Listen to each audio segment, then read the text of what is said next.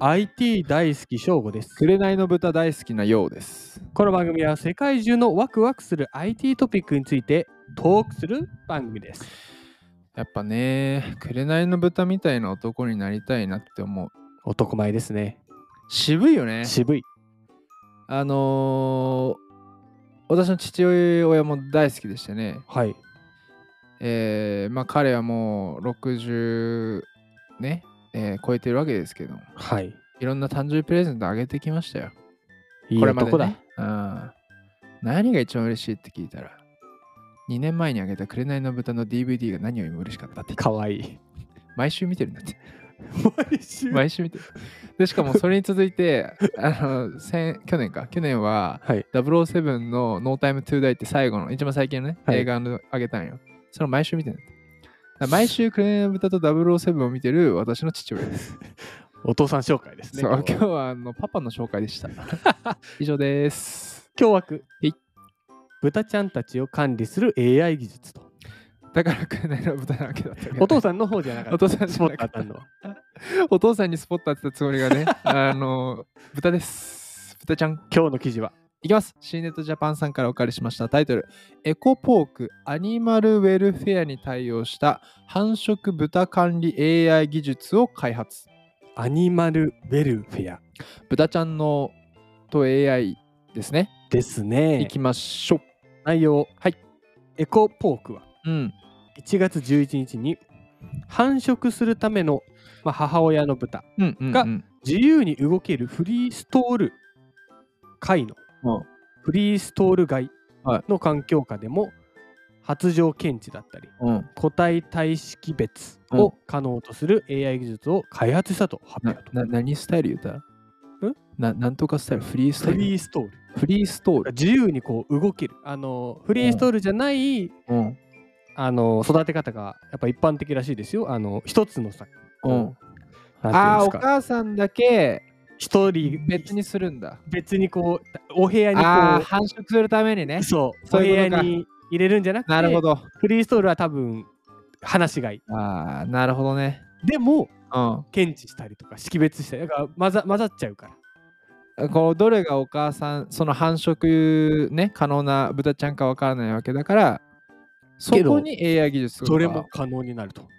あ技じ術をゃあお母ちゃん豚ちゃんもせ平和に暮らしつつそうです繁殖能力もあるってことだそうですおすでに実証を完了しており、うん国内では初うーんで国内で飼育されている繁殖豚のほとんどは、うんえー使用管理の効率性でしたりうん困難性の面から1頭のみを収容するストールと呼ばれる柵で飼われているとああそれはさっき翔吾が言ってくれたやつなわけだストールというらしいですねうーんでまたストールの中で、まあ、こう授乳あの授授乳やったり、出産とかうんそういうのもあのサイクルでこう行うとうんうんこれが一般的らしいですよ、うーんまあ、こうストレスとかがかまあまあかまあっちゃうんですよね、おそらくえっとまあ申し訳ないけどそれの方が繁殖はしやすいっていううんうんう合ん理的に考えると、だからそうすると豚ちゃんかわいそうだからっていうじゃあどうすりゃええのこれ技術なんですテクよノロジーなわけだ。そうですは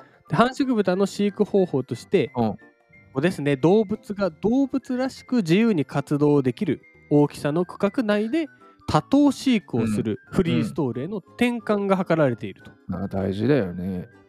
大事ですよね、これはあつまあバランスだよね。それもありつつ、とはいえでもやっぱ商売っちゃ商売だからさ、うん繁殖は必要なわけだね。でそれを何技術で見極めるってこと見極めます、で従来のストールでは1頭ごとに区切られたあの区画で飼育されているためそれぞれの状態に合わせた管理はやっぱしやすかったとまあまあ目で見りゃわかるけどな。そうですうんそうです、フリーストールではフリーストールはあの大きな区画で、うんえー飼育するのなんですけども、うん一頭一頭にこう合わせたうんきめ細かな管理は難しい課題がありましたとうんうんでこの AI 技術うんうん今回開発した技術で、えー、とままずここ関わっているのがうん。生物系特定産業技術研究支援センターえーもう一回言っ生物系特定産業技術研究支援センター、て。すごいね。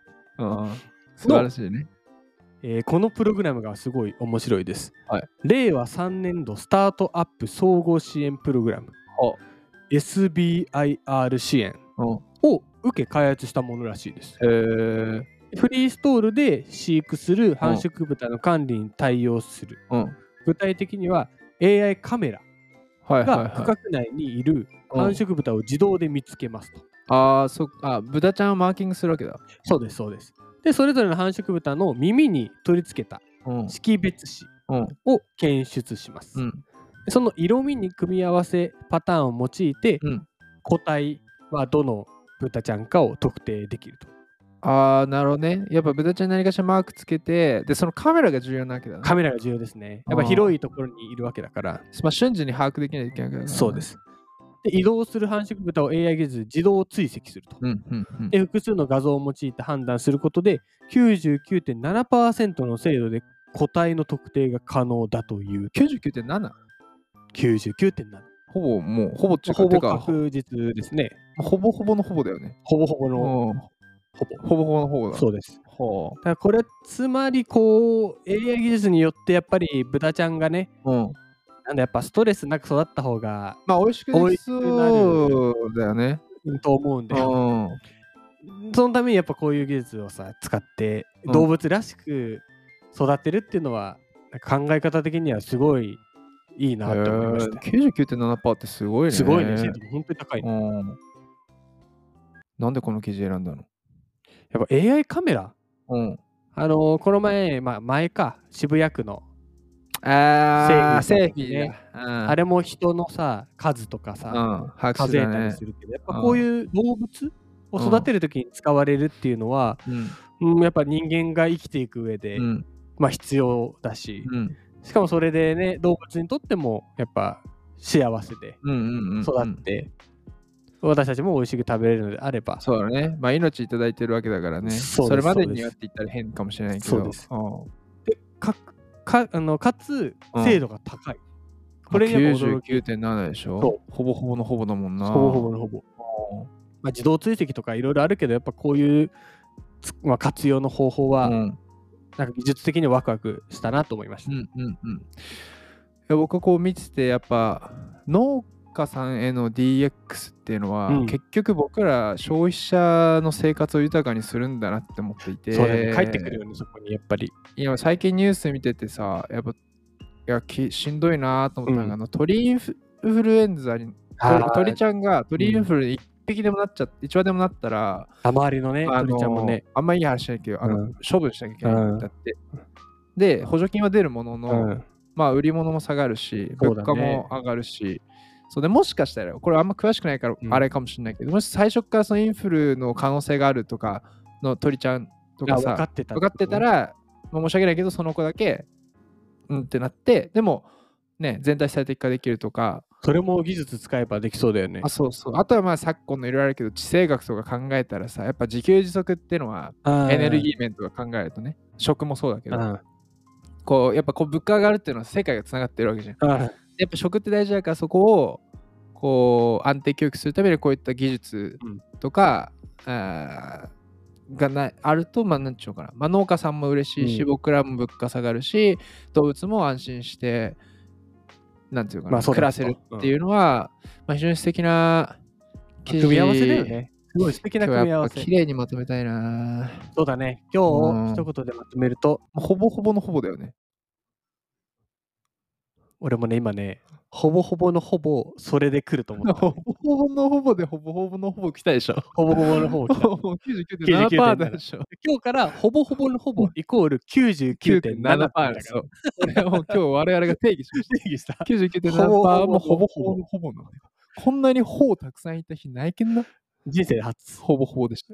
国内初。国内初ですそねう。あー明日の、まあ、エコパークさんも、エコうんポークさんエコもポークさんもね国内初ですから。あそうですね。世界初で、え国内初国内初。国内初。まあ、国内初のほぼほぼのほぼを言わせていただきまし明日の学ポイントは、はいじゃあ盛り上げていきますわ。た。はい。 VR のみ開催。いやーまあ、ほ飲み会ってほぼほぼのほぼ VR です。いや、ほぼだよ。ほぼだから。 ほぼか。ほぼちょ何っとパー頭おかしくなってきた。ほぼ何パーほぼって何パー ?92% ぐらいかな。 99.1ぐらいじゃない閉めるほぼほぼのほ ぼ。 違いますありがとうございました。はい。次回です。